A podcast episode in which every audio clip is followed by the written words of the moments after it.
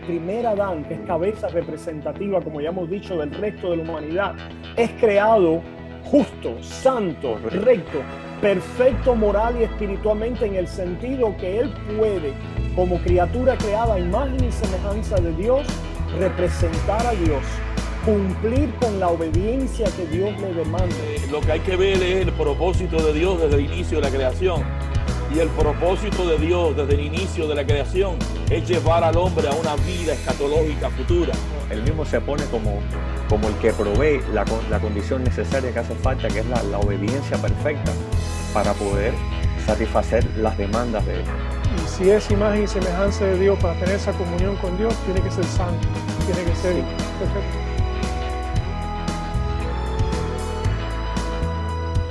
Bienvenidos a otro episodio de este su programa centrado en el Evangelio. Somos un grupo de pastores y maestros de nuestra querida Iglesia Bautista de Tamiami, allí ubicada en el centro de Miami, donde queremos que la conversación acerca de la gracia del Evangelio de nuestro Señor Jesucristo nunca termine. Eh, hoy nos falta uno de nuestros integrantes del equipo, el hermano Ruslan, está en funciones eh, de padre. El hermano Ruslan tiene dos hijos pequeños y no ha podido presentarse ahora, pero quizás para el próximo programa lo vamos a tener de vuelta. Hermanos, sin más, vamos a continuar en el tema que veníamos desarrollando. Estábamos hablando pactualmente. Decíamos que para correctamente entender eh, las escrituras y entender específicamente lo que es el Evangelio y el plan de la redención, tenemos que ubicarnos en el marco que las escrituras nos ofrece para hacerlo. Y esto es un marco pactual. Habíamos uh, comenzado a hablar de los principales pactos bíblicos. Lo primero que hicimos para establecer un resumen pequeño y así recordar en vuestras memorias eh, de qué veníamos hablando, era tratar de establecer los elementos de un pacto bíblico. ¿Qué queremos decir cuando hablamos de un pacto bíblico? Y decíamos que un pacto bíblico, pues, es una relación que Dios establece de un compromiso una vez que Dios en su condescendencia, porque Dios no está obligado a entrar en relación con la criatura, ¿verdad? Pero una vez que Él entra en esa relación conforme a su condescendencia, quiere decir que no está obligado a hacerlo, pero Él entra en esa relación pactual. Ahora es una relación legal, una relación de compromiso, una relación obligatoria. Decíamos entonces que el pacto bíblico eh, tiene términos y estipulaciones, términos y estipulaciones que Dios define y que Dios le presenta a la criatura um, para, para establecer así el camino a ya sea la bendición sobre la obediencia, el cumplimiento de las condiciones de estos términos y estipulaciones, o a la maldición, ¿verdad? Las consecuencias adversas de maldición eh, sobre desobediencia o incumplimiento del pacto. Decíamos que los pactos también pueden ser unilaterales o bilaterales. Bilaterales cuando son varias partes, es decir, Dios y la criatura, donde Dios establece condiciones que la criatura debe cumplir para de esta manera venir a esa, a esa bendición o a ese final escatológico. Esto, eso es otro elemento de los pactos, que siempre presentan un final, un objetivo por parte de Dios, que le podemos llamar una escatología pactual, ¿no? So, los pactos bilaterales sobre la base del cumplimiento de los términos venimos, vienen a ese final la criatura. Unilaterales cuando Dios es el que va a cumplir todas las condiciones necesarias para que su criatura pueda entrar en esa felicidad, en esa gloria eterna. So, es el resumen de lo que hemos dicho a modo de esbozo de los elementos y la naturaleza de los pactos bíblicos. No sé si alguien quiere añadir algo al respecto de esa recapitulación sobre lo que es un pacto bíblico. Estaba pensando que fuera bueno recordar eh, que el pacto siempre está por debajo, corriendo, el pacto de, gracia siempre está funcionando, hasta cuando hay requisitos y, y eso, ¿no? Cuando es eh, bilateral y todo, siempre Dios funciona y pone cosas sobre su pacto original, su pacto de, que está hecho en eternidad pasada. No quisiera que las personas se, se, creen que Dios dice, ah, esto no me trabajó bien, déjame probar esto otra cosa. Claro, claro. El Padre en realidad, lo que hay que ver es el propósito de Dios desde el inicio de la creación. Y el propósito de Dios desde el inicio de la creación es llevar al hombre a una vida escatológica futura. Y todo el plan, y todo el plan de redención que comienza poniendo al hombre en el huerto del Edén, el propósito de Dios es yo te voy a llevar a una vida escatológica de felicidad, paz y eterna. Ese es el propósito de Dios desde que creó el hombre. Ahora, ahora el Dios para revelar ese propósito lo ha establecido a través de pactos. O sea, a través de los pactos, Dios va revelándole al hombre ese propósito maravilloso, benevolente, que es la palabra correcta, benevolente de Dios para llevar al hombre a la eternidad establecida escatológicamente. Ahora, ¿qué sucedió en el primer pacto adámico? El hombre cayó. Y bueno, después, analizaremos eso. Pero yo, lo que quiero, yo lo que quiero presentar, pastor, la idea de que eso no es una ocurrencia de Dios, vamos a hacer pacto y ya no. Dios quiso, creó al hombre con un propósito hermoso y bello y maravilloso, es de llevar a ese hombre, a esa criatura, a una vida escatológica de felicidad, paz y armonía para estar con Él eternamente. Correcto. So, entonces, e, eso es muy importante, el poder eh, establecer que hay un final que Dios persigue. Siempre Dios en todo lo que hace persigue un objetivo, un final. Esa palabra, vamos a decir que no es familiar, escatológico, escatología, tiene que ver con el final, con, con aquel objetivo eh, lugar, estado, condición final que Dios persigue. Como decía Wilfredo, el estado y la condición final que Dios persigue es que el hombre pueda establecerse en una, en una armonía perfecta con Dios. Perfecta con Dios, donde ya no pueda caer, donde ya no haya más enemigo, adversidad, etc. Que, que no es la condición de Adán. Porque que no, es la, que no es la condición de Adán en el momento que fue creado. Correcto. Adán no era perfecto como vamos a ser perfectos en nuestra vida escatológica. Exactamente. eso es importante, eso es importante. So, vamos a entrar entonces a ver, como el pastor ya, el pastor Oscar se nos estaba adelantando, pero ciertamente vamos entonces a mirar que hay diferentes tipos de pactos. quiero, quiero ir un poquito atrás, prestarle atención a las palabras que dijo el pastor David, que el hombre es hecho a imagen y semejanza de Dios. Y si es imagen y semejanza de Dios para tener esa comunión con Dios, tiene que ser santo, tiene que ser perfecto. Entonces, por eso desarrolla esto de, de esta manera. Bueno, él, era, él era sin pecado, pero no era perfecto porque cayó.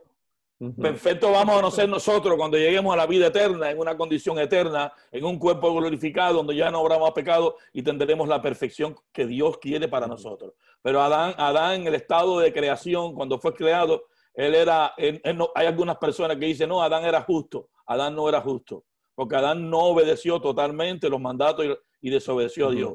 Lo que Adán sí estaba sin pecado. Claro.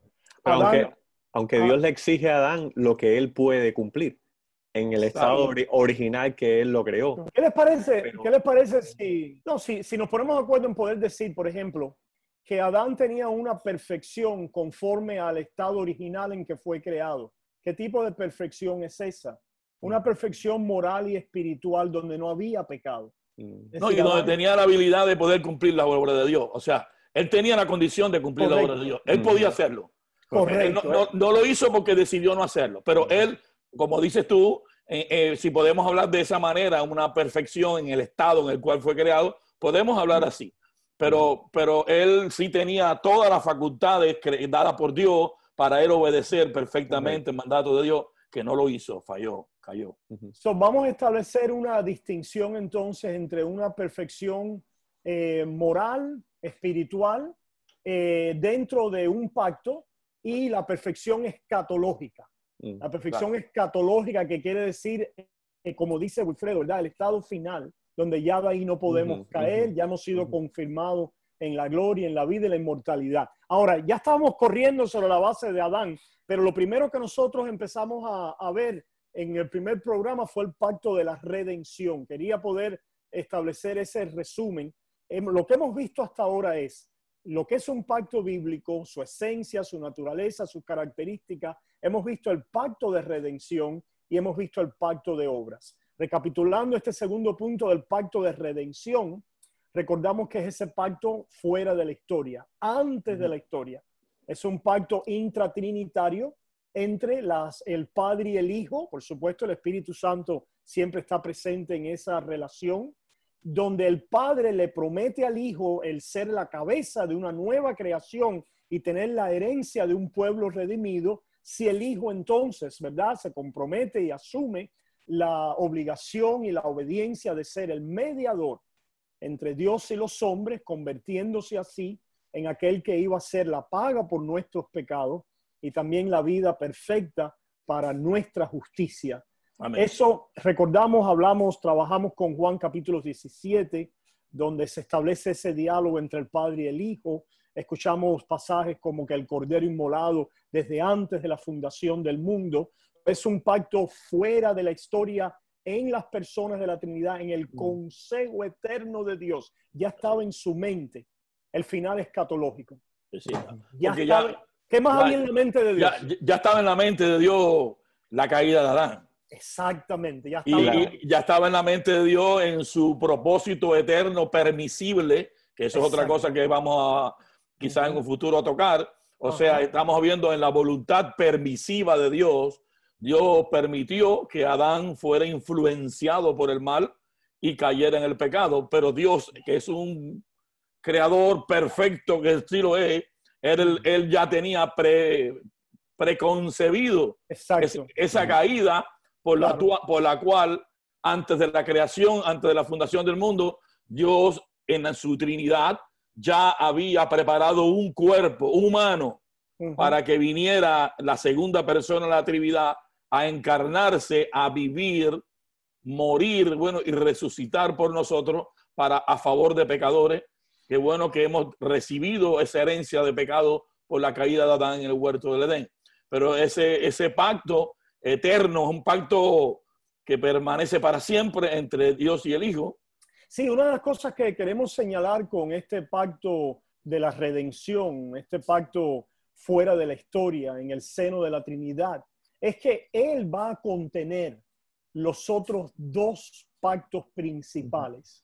En otras palabras, ese es el pacto de la redención, donde Dios en la persona del Hijo va a ser aquel que va a cumplir las condiciones que Dios demandó del primer Adán, esto es del pacto de obras, para entonces obedecerle a una humanidad caída y a un pueblo pecador el regalo de la justicia, de la salvación, de la reconciliación con Dios y la vida eterna por gracia solamente a través de la fe.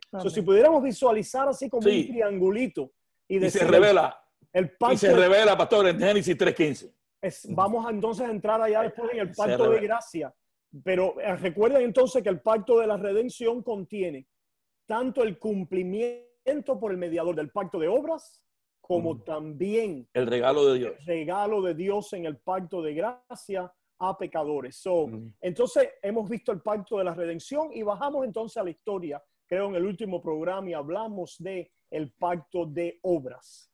Y esto a la gente les puede sonar un poco, ¿verdad? Quizás chocante, pacto de obra. Yo pensaba que todo en la Biblia es, gracia o, es simplemente, ¿verdad? No, no, hay un pacto de obras. ¿Qué quiere decir o cuál es la idea de un pacto de obras que Dios establece con el primer Adán? Es el pacto que Dios hace con el hombre para que el hombre mantenga, para que el hombre cumpla. Y a través de ese pacto ya inicia toda la visión eh, narrativa de lo que es la Biblia y la palabra de Dios. Por eso yo creo que cuando leemos la Biblia tenemos que leerla con estos ojos de, la narrativa de Dios en pacto. Porque Dios, le exige al primer hombre esa obediencia que él debe de cumplir, debe de mantener y falla, ¿no? Y entonces a través de la Biblia vemos otros pactos que Dios enseña eso mismo, ¿no? Cómo el hombre, cómo Dios quiere pactar con el hombre, pero el hombre sigue fallando pero todo con vista a ese último y mejor pacto, que es el pacto de la gracia en Cristo Jesús, donde Él es el cumplidor. Y Dios lo, ofrece no en condiciones, sino Él mismo, él mismo se pone como, como el que provee la, condición necesaria que hace falta, que es la, obediencia perfecta para poder satisfacer las demandas de él. So, esas demandas y esa obediencia es formulada desde eh, la creación y es por eso es tan importante la formulación, la articulación del pacto de obra. Será conocido como el pacto original o el pacto de la creación. Yo le llamo el pacto de justicia justicia. porque Adán es creado, el primer Adán, que es Mm. cabeza representativa, como ya hemos dicho, del resto de la humanidad, es creado justo, santo, Correcto. recto, perfecto moral y espiritualmente en el sentido que él puede, como criatura creada a imagen y semejanza de Dios, representar a Dios, cumplir con la obediencia que Dios le demanda, de obedecerle en las cosas, el llamado que Dios le, haya- le ha dado creacional con estos dones de justicia, de santidad. ¿verdad? De, de bondad que hay en su naturaleza original no caída y obedecer el precepto que Dios le ha dado con relación a un árbol en particular. ¿Por qué entonces decimos que esto es un pacto de obras? Porque hay un llamado o un camino a la bendición sobre la base de la obediencia. obediencia, de la obediencia del mandamiento de Dios conforme al llamado creacional y aquel precepto que Dios le dio de no comer del árbol. Esto implica que Adán entraría, sería confirmado en la vida final perfecta, escatológicamente hablando, sobre la base de mérito. Esto es una palabra a veces también que no, no conocemos. Es decir, un pacto de obra es un pacto que requiere el mérito de la obediencia perfecta y completa de lo que Dios demanda. Sí, So, correcto. Abra- ¿qué para recibir, para recibir las bendiciones. para recibir la bendición escatológica de Exacto. este Ah. Siempre creo, me, me- me gusta mucho puntualizar eso. El pacto de obra en el huerto con Adán fue un pacto que Dios estableció condescendiendo con Adán en el propósito de poderlo llevar mediante la obediencia y su justicia a una vida escatológica. O Correcto. sea, llevarlo a la vida escatológica. Lo- el fundamento principal es la justicia de Dios. Tenemos te- la- lo que Dios demanda para llevar a un ser a una vida escatológica está sustentado sobre su justicia, sobre la justicia. Y eso es muy importante puntualizarlo, porque ahí fue donde falló Adán. Allá Adán no pudo cumplir el pacto. Adán desobedeció. Por tanto, la justicia de Dios, la justicia que Dios demandaba a Adán, no se cumplió. Por tanto, lo que le corresponde a Adán en el pacto por el hecho de desobedecer es la muerte. Y fue lo que sucedió. Porque la única manera de llegar a la vida es mediante la justicia del hombre, que veremos después cómo el hombre llega a alcanzar esa justicia, ¿no? Pero es, es bueno puntualizar, pastor, que Dios nos va a recibir en el reino, en la vida escatológica eterna, por ser cumplidores de una justicia. Exactamente. Eso, eso es súper importante. Eso es súper importante. el- Wilfredo, porque el, para poder vivir con Dios, y esto es algo que a veces las personas equivocan aquí, cuando dicen, bueno, Dios no demanda perfección. Y la realidad es que Dios sí demanda perfección. Sí. Si Dios no fuera quien es Él, el Dios perfecto de toda excelencia, gloria y majestad, no demandaría perfección. Pero la perfección es que Dios demanda aquello que es conforme a su carácter perfecto. Por ende, como decía Wilfredo, demanda al primer Adán, lo crea en justicia para cumplir justicia, porque esta es la manera de vivir en el universo moral excelente, perfecto de Dios a través de la justicia. Por lo tanto, las obras, ¿verdad? Que son obras obedientes conforme a la justicia de Dios, es el mérito, la condición, el requisito necesario para poder vivir delante de Dios en una condición perpetua y eterna. Y ese primer Adán, así comienza la historia bíblica, como Luis nos había, eh, nos había dicho, que esta narrativa comienza Dios mostrando cuál es su universo moral, de carácter espiritual, y es que Dios siempre demanda su justicia, su santidad, su bondad y su excelencia moral y espiritual perfecta. Sí. Así mismo es. Yo creo que fuera bueno desarrollar también, porque en, en español siempre se usa la palabra justicia, en inglés es righteousness, rectitud. Entonces, eh, la gran desobediencia de, de Adán es que él quiere jugar a ser Dios. Él no se queda en su lugar como un ser creado, sino que él quiere hacer lo que él quiere hacer. Dios sencillamente le dice, no comas de esta, de esta mata porque entonces vas a saber el bien y el mal, será como Dios. Y, y eso es lo, lo que quiere ser. ese, ese, fue el veneno, ese fue el veneno que Satanás le metió. ese, es el veneno. Sí, porque Satanás, eh, el, el, enemigo de las almas, fue, ese es su propósito. Y él dijo, con esto mismo que, me, que, que yo me, sacaron, con ese veneno yo se lo voy a dar al hombre ahora para envenenarlo a él también, con esa idea, ¿no? De que si tú comes del árbol del bien y del mal, entonces tú vas a ser como Dios. Pero el pecado verdadero está en la desobediencia de comer el árbol. Sí, porque muchas veces personas me, que, no son creyentes, obviamente, y quieren hacer lo que les da la gana, me dicen, oye, pero ¿qué, qué Dios es ese? Que por una manzanita, mira todo lo que causó, por coger una manzanita, no entiende la implicación de eso. Es jugar a ser Dios. Es no tomar nuestro lugar de criatura, no agradecer la gracia de Dios. Bueno, agradecer el, regalo de Dios es. Recordemos, que, eh, qué bueno que mencionas hasta eh, eh, eso, pastor. ¿Hay gracia de Dios en el jardín del Edén? Y la respuesta a eso es, es no. No, no hay gracia. Es decir, es decir, Adán le podía agradecer a Dios sus dones creacionales, que fue creado en justicia, en santidad y todos los regalos creacionales, pero gracia hablando escrituralmente, ¿verdad? Bíblicamente hablando, es un término que se aplica a una creación caída, Exacto. a los humanos caídos. Por lo tanto, Adán lo que fue es que falló de permanecer en el mandato original que Dios le envió, precisamente como dice el pastor Oscar, en darle oído y pensamiento a esa, a esa mentira de Satanás en que la criatura puede venir a ser, a ser como Dios y de esa manera comió del árbol prohibido, dejó, ¿qué pasó allí? Dejó de actuar como imagen de Dios.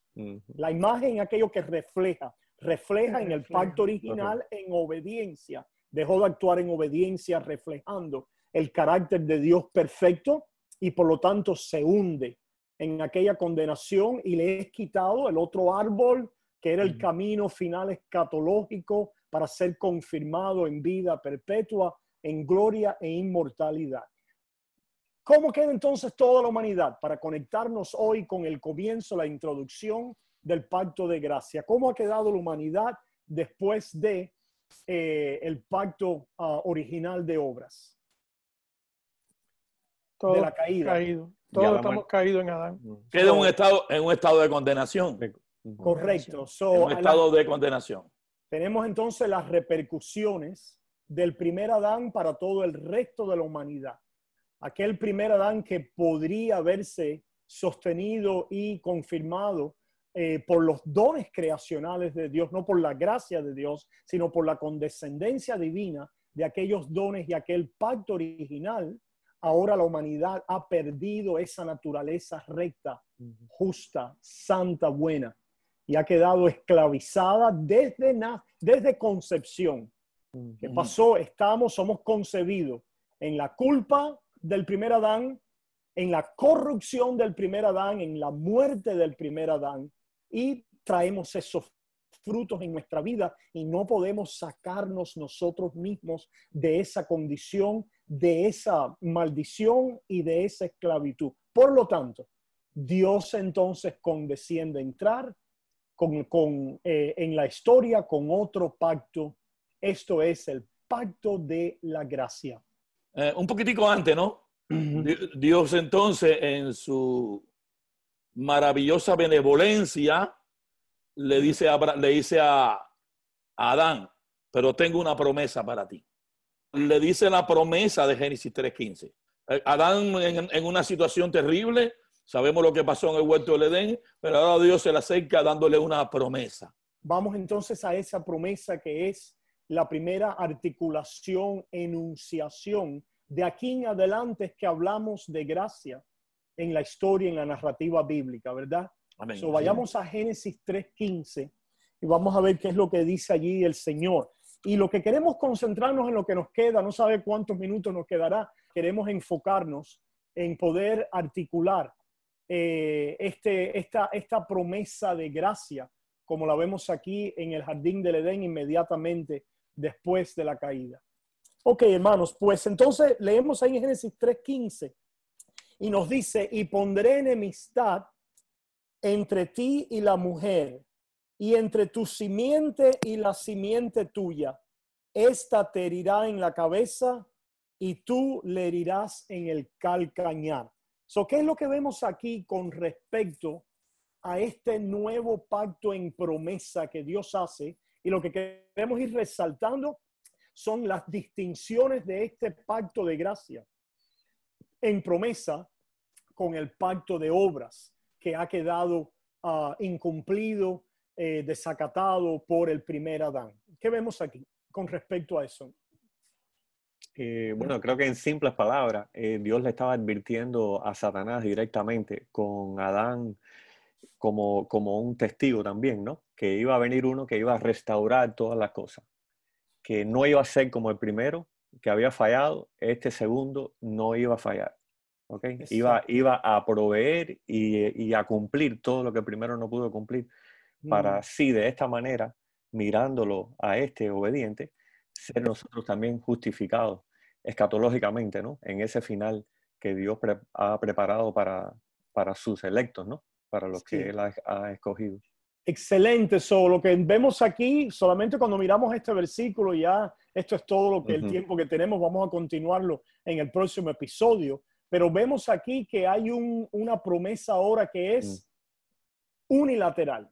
Dios promete, Dios habla, Dios articula una promesa de algo que Él va a hacer, que Él va a cumplir. Y esta es una de las grandes distinciones, de las grandes distinciones que existen entre el pacto de gracia y el pacto de obras con el primer Adán. Esto es todo el tiempo que tenemos para hoy. Vamos entonces a darnos cita en su próximo programa descentrado en el Evangelio, donde queremos que la conversación sobre el Evangelio y la gracia de nuestro Señor Jesucristo nunca termine. Saludos. Saludos. Amén.